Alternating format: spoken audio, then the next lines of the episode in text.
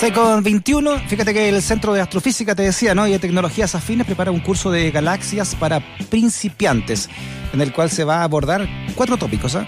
El vecindario galáctico, las formas de las galaxias, radiación y materia, y también el origen de las galaxias.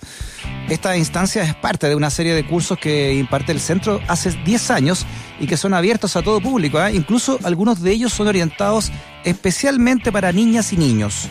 Vamos a conocer detalles de este curso con Joaquín Prieto, doctor en astrofísica de la Universidad Católica y divulgador científico de la Universidad de Chile y del Centro de Astrofísica. Joaquín, ¿cómo estás? Bienvenido a Razones Editoriales. Muchas gracias, bien por acá. Oye, eh, interesante, ¿no? Lo que lo que se ve de este curso. ¿En, ¿En, qué consiste puntualmente?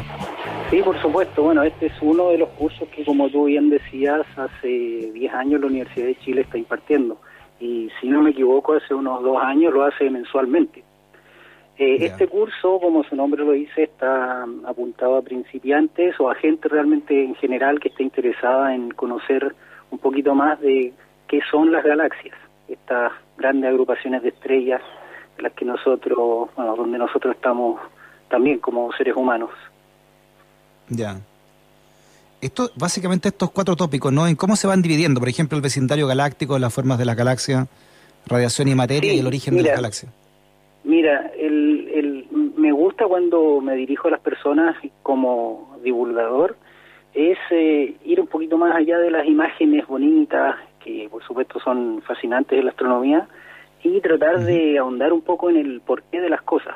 Entonces, entregarle de esta yeah. forma conocimientos que eh, que tiene harto asidero científico y que ya está establecido, es muy muy difícil derribarlo.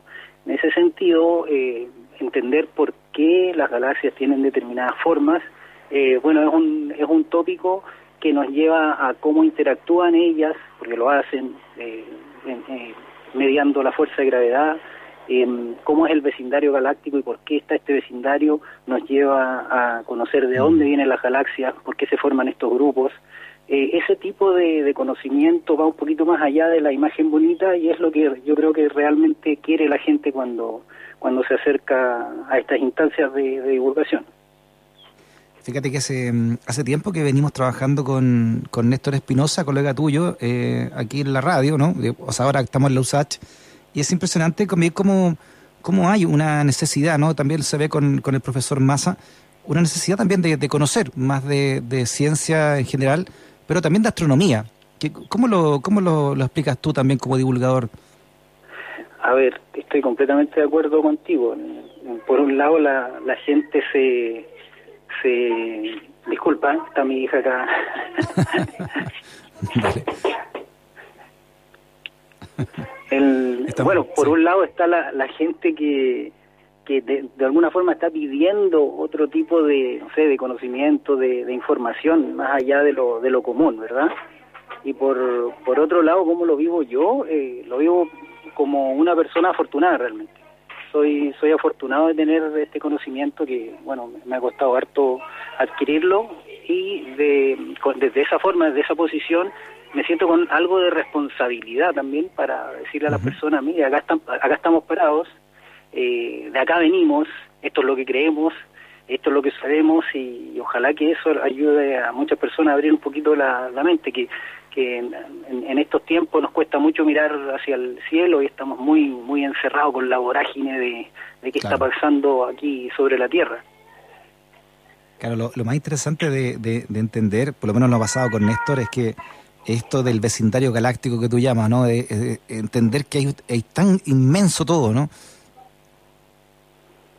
Efectivamente, o sea, son, son literalmente distancias astronómicas, dimensiones astronómicas, que si uno no las pone, no las aterriza como súper bien lo hace, encuentro el, como lo hace el profesor Massa, uno no, no tiene cómo imaginarse eh, dichas dimensiones. O sea, una de las cosas que cuando uno se, se pone a estudiar estos temas eh, es tratar de aterrizarlo para comunicarlo. Por alguna forma somos divulgadores y también comunicadores uh -huh. de la ciencia. Y un, por ejemplo, pensar en, en, la densidad que tiene el gas en, en, los sitios donde se forman las estrellas, que comúnmente es una partícula por centímetro cúbico, uno cuando escucha eso no le hace mucho sentido. Dice, ¿qué significa eso? Bueno, eso significa que si tú tienes unos cuantos litros de agua y los evaporas, generas este vapor de agua en el hervidor, esos litros de agua evaporados tú deberías esparcirlos por toda la esfera que corresponde al planeta Tierra. Y esa es la densidad a la que en la que están formando, se van a comenzar a formarse las estrellas. O sea, ese tipo de cosas a uno le dicen, wow, los ambientes que hay allá arriba son completamente diferentes a los ambientes a los que nosotros estamos acostumbrados acá en la Tierra. ¿Qué, secreto del, universo te gustaría a ti descubrir antes de, de irte al menos de esta dimensión, Joaquín? Wow, qué pregunta, una pregunta personal, casi eso. Sí, una, bueno, creo que no son muy muy diferentes a las grandes preguntas que existen aún sin resolver, sin responder en la astrofísica. O sea, uno, uno de los grandes misterios que, que hay hasta ahora es eh, a lo que nosotros, eh, poniendo patente nuestro nuestra ignorancia, le llamamos energía oscura. Eh, esa energía que hace que el universo se acelere y vaya expandiéndose cada vez más rápido. ¿De dónde viene eso? Eso es algo que, que literalmente está al parecer fuera de, las dimensiones que nosotros hasta ahora decimos que conocemos. Sería súper interesante si me encuentro con civilizaciones eh, adelantadas en ese tipo de conocimientos, eh, le haría esa pregunta realmente, ¿de dónde viene y qué es esa energía oscura? Claro, imagínate lo que podríamos hacer con, con nuevas formas de energía, ¿no? ¿Hasta dónde podríamos llegar? ¿Qué cosas podríamos descubrir a partir de eso? Efectivamente estos nuevos conocimientos, eh, si bien son ciencia básica, siempre vienen, vienen con algo, algo agregado. Ese conocimiento nuevo generalmente te abre una ventanita en la que el ser humano dice, wow, lo podría utilizar de esta forma, me va a servir. Mm. Entonces, claro, eh, esa ventanita de qué es la energía oscura, ya estamos hablando de energía, es algo en lo que tú, con lo que tú si lo dominas podrías eh, generar trabajo, realizar mm. cosas. Entonces, claro, no eh, pues es inimaginable eh, pensar qué se podría hacer con eso, porque quizás son un montón de sorpresas que, repito, no, no tenemos en la mente que se, nos, que se aparece bien. Joaquín, la doctora Spock de la radio USACH, que conduce All You Need Is Love, Ibaliz Martel, te envía la siguiente pregunta. Te pregunta si nuestra Vía Láctea tiene una forma distintiva respecto de otras galaxias o hay muchas galaxias parecidas a, la de nuestra Vía Láctea, ¿no? Hay, sí, hay, hay muchísimas galaxias parecidas a nuestra Vía Láctea. Eh, un ejemplo es mirar acá al lado nomás, nuestra galaxia vecina, la más cercana, la más, más grande del, del, grupo local en el que nosotros vivimos, es la galaxia Andrómeda, que es muy parecida a nosotros. debe ser el doble de extensión de nosotros, pero en términos morfológicos es muy parecida. Eh, eso no es coincidencia. O sea, las galaxias eh, si es que no han sufrido muchos choques, digámoslo de esa forma, eh, tienden a, poseer una estructura como, como nosotros tenemos en el, en el inconsciente colectivo la forma de la galaxia, el espiral. Eh, es común, es muy común encontrar esa forma. Mm. Esa forma se desarma, de alguna, de alguna manera para decirlo, se desarma cuando esta galaxia que tiene forma espiral choca con otra ahí se desordena un poco la cosa y ahí empiezan a aparecer unas formas más, un poquito más, no tan simétricas. Pero efectivamente, sí, es, común. Somos, somos comunes. Otra, otra señal para, para decir que no nos creamos tanto el centro del universo. Bueno, pero eso es positivo, ¿no? De ser tan común, porque en una de esas también eh, planetas Tierra son más comunes de los que uno cree. Sí, también no hay, no hay por qué pensar en eso. Perdón, no hay por qué pensar que no puede ser así. O sea, las condiciones físicas y quizás acá en la Tierra han sido bien particulares para que se dé la vida. Eh, la física es la misma, tenemos entendido en todo el universo, así que ¿por qué no podría darse la misma la misma coincidencia entre todos estos factores para que se genere lo que nosotros conocemos como vida? Eh, por último, Joaquín, eh, ¿cómo ahora en pandemia, no, cómo se accede a estos cursos y, por ejemplo, los niños y niñas cómo lo pueden hacer también? Mira, qué buena pregunta, se me, se me estaba quedando ahí en el tintero. eh, pueden ir a, a tengo entendido que es www.cata.cl, que es eh, la página web del Centro de Astrofísica y Tecnologías Afines, CATA. Si ustedes escriben CATA, Astrofísica en, el buscador preferido que tengan, eh, de seguro les va a aparecer CATA.